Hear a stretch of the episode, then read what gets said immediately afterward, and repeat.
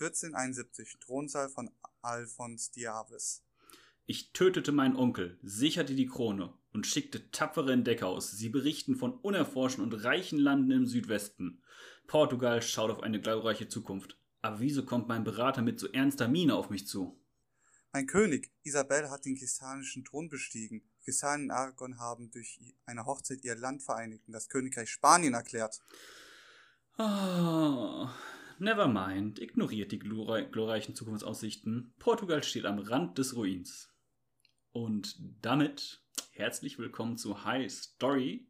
Mal wieder mit einem Special Guest, den wir auch aus der Otto von Bismarck Folge kennen, wo er eine hervorragende Performance abgeliefert hat in seinem ersten Auftritt. Jetzt macht er seinen nächsten Cameo-Auftritt. Ich begrüße Nerd. Hallo. Ja, der, der das gesagt hat, ist Nerd. Ja. Ähm, ja, High Story und diesmal stellen wir uns nach diesem überhaupt nicht kitschigen Rollenspiel die Frage, was hat denn die iberische Hochzeit zum Beispiel für Portugal bedeutet und generell, was war das für ein Event, wie ist abgelaufen und warum hat sich ihr Ehemann als Eseltreiber verkleidet, um zu ihr zu kommen? Das sind ja schon kuriose Umstände, würde ich mal sagen, oder? Ja, definitiv. Hm, also aber fangen wir doch mal auf. Ja? Ja, als, als Eseltreiber sollte man sich eigentlich nicht als äh, jemand Königliches verkleiden. Ja, vor allem als äh, jemand, der Anspruch auf den Thron Aragons hat. Aber fangen wir doch mal an. Isabella wurde 1451 geboren. Ihr Vater war Johann II., König von Kastilien und Leon. Da hattest du leider einen kleinen Sprachfehler, aber es ist passiert einmal. Du hast nämlich Castili oder Castilla gesagt, oder nicht ist nicht so wichtig. Ich mache hier jetzt kompletten Unfug. Jeden Podcast-Zuhörer wird das von dich interessieren. Aber darum erkläre ich ganz kurz, was Kastilien und Leon sind. Kastilien und Leon sind Vorläuferstaaten von im Prinzip Großkastilien und dann später, also nur noch Kastilien und dann später zusammen mit Aragon dann Spanien. Und Leon liegt halt im Norden von der Iberischen Halbinsel, während Kastilien halt so dieser mittlere südliche Teil ist. Und Aragon ist halt dieser rechte Part der Halbinsel, da wo auch zum Beispiel auch Barcelona liegt. Während Madrid halt in Kastilien liegt und Leon liegt da so ein bisschen, wo Baskenland sowas war und Navarra auf der Westen, im Prinzip an der nördlichen Küste Iberiens. Ja. Diese Dame Isabella I. sollte mal Alfons heiraten, von dem haben wir ja schon gehört in unserem kleinen Rollenspiel am Anfang aber sie wehrte sich und heiratete am Ende dann Ferdinand von Aragon im Jahr 1469, der zufälligerweise, was sie glaube ich auch ganz cool fand, der Thronanwärter Aragons war. Also Aragon nicht im Sinne von äh, Elendil, der Herr der Ringe Aragon, sondern der einfach nur das Land Aragon, einer der Vorläuferstaaten des modernen Spaniens. Ja, soweit, so gut dieser hat dann halt diese Anfrage bekommen im Jahr 1469, war nämlich sehr emanzipiert und hat sich ihren Ehemann selber aussuchen können, nachdem sie so lange gewehrt hat, weil sie inzwischen erwachsen war. Und ist dann auch prompt zu ihr gereist, verkleidet als Eseltreiber mit einem kleinen Gefolge nach Valladolid zu ihrem Versteck. Ja, Versteck fragst du dich gerade, Nerd, ne? Ja, ich meine, sie hat ja ihre Wahl gehabt eigentlich. Ja, warum versteckt sich die zukünftige Königin? Naja, ganz einfach. Also, warum reist der Eseltreiber zu ihr? Es gab einen Erbfolgekonflikt zwischen Isabella und ihrem Halbbruder, der 1474 zu einem wirklich ausgewachsenen Erbfolgekrieg geworden ist, wo sich ihre Fraktion durchsetzte und sie zur Königin machte.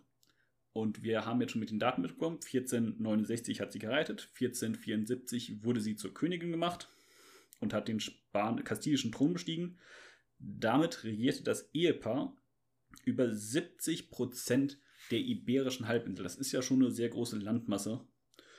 Und 1479 haben dann beide angefangen, das gemeinsam zu regieren und legten damit halt die Grundlage für ein spanisches Königreich. Das ist eigentlich schon eine sehr beeindruckende Story, und oder? Ja, definitiv. Ich meine, ich habe jetzt den Erbfolgekrieg nur so ein bisschen gestreift, aber ist auch viel interessanter Kram passiert. Auch wenn sie da insgesamt sehr dominant war, ist halt dann später zum größeren Konflikt geworden, ihre Fraktion hat gewonnen, wie es halt so ist. Was meinst du bisher zu den Events? Sollte sich Portugal Sorgen machen? Dann kommt er ganz auf das Verhältnis zwischen Alphons und ähm, Isabella an. Wenn das nicht so gut ist, dann definitiv ja. Ja gut, wir hatten ja schon gehört, dass Alphons sie ursprünglich mal heiraten sollte und sie war nicht so ein Fan davon und hat das abgewehrt. Erfolgreich. Hat dann halt den König Aragons geheiratet. Die haben dann die Länder effektiv vereint unter einer Personalunion. Personalunion, Personalunion jetzt als Begriffserklärung heißt, wenn zwei Monarchen oder Erben verheiratet werden von Ländern und diese dann dadurch sozusagen gemeinsam erben oder das Kind dann halt den Anspruch auf den Thron beider Länder hat. Das heißt dann ein König, der auf den Thron beider Länder sitzt. Das ist zum Beispiel ganz bekannt mit Österreich-Ungarn in der Geschichte wo dann der von Habsburg Monarch auf dem Thron Österreichs und auf dem Thron Ungarns gesessen hat. Kennst du noch ein anderes bekanntes Beispiel, Nerd? Ähm, ich bin mir jetzt nicht so ganz sicher, aber wie wäre es mit Richard? Mit Richard Löwenherz? Frankreich, genau, Frankreich und England. Ja, genau, das ist auch so ein, ein, ein, gutes Beispiel. Dadurch ist nämlich dieser, diese lange Erbfeindschaft so ein bisschen schon fast vom Zaun gebrochen wo am Ende des Tages Großbritannien und ein erstarktes Frankreich auskamen, weil die halt so ein bisschen die französischen Könige auf den englischen Thron saßen, längste Zeit, und dann halt sich ein bisschen gekämpelt wurde, wer denn jetzt wo das Erbfolgerecht hatte. Hatten wir in einer unserer sehr anfänglichen Folgen mal beschrieben gehabt, in 100 Jahre Krieg. Frankreich, also England kämpft in Frankreich gegen Frankreich. Ja, irgendwo müssen wir ja kämpfen. Nur ja egal. Ja, aber um es dann mal so festzuhalten, fürs Final hier ist, dass das für Portugal natürlich nicht so erfreulich war. Trotz der Entdeckung der neuen Welt war die Zukunft, auf die Portugal blickte, nun auf jeden Fall bedrohlich, wenn halt sich die Mächte Kastilien und Aragon vereint haben. Früher war das nämlich so, dass Portugal und Aragon eher in einem Bündnis die Macht von Kastilien ein bisschen im Zaum halten konnten und Aragon denen ebenbürtig war und Portugal sich halt die Unabhängigkeit erkämpft hat. Das war halt für Portugal keine gute Aussicht ja, das ist es im Prinzip dann für heute auch schon gewesen mit High Story.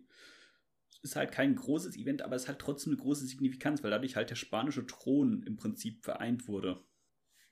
Oder was denkst du dazu, Nerd? Ich, ich meine, definitiv. Äh, was wäre die Welt ohne Spanien? Ja. Also Spanien hat auf jeden Fall viel gemacht, sei es Kolonisierung oder auch dann später die äh, Faschisten während des Zweiten Weltkriegs. Und danach auf jeden Fall würde ich mich freuen, wenn ihr dem Podcast folgt. Und dann wünsche ich euch noch einen schönen Tag. Von meiner Seite Tschüss. Ciao.